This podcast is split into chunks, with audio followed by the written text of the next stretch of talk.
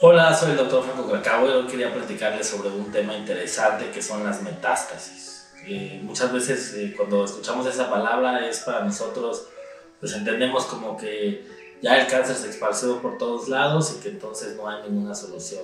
No, las metástasis también tienen un orden. Las metástasis es enfermedad, digamos que del órgano donde se originó el problema, el cual puede irse a órganos vecinos o puede viajar a través de los ganglios o eh, venas, arterias y llegar a otros órganos. Por ejemplo, puede irse a una metástasis a distancia, a pulmón, a hueso, a hígado, o puede ser una metástasis de un órgano que está al lado de otro.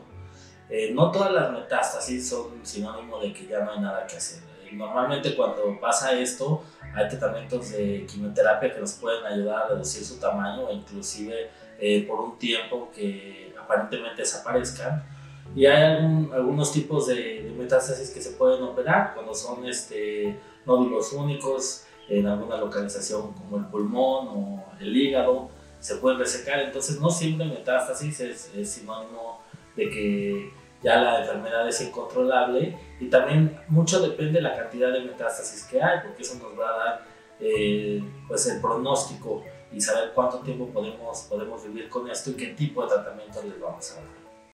Te invito a leer mi libro Bendito Cáncer, donde comparto estrategias, tips y reflexiones que pueden ser la diferencia en el manejo médico, emocional y espiritual de la enfermedad.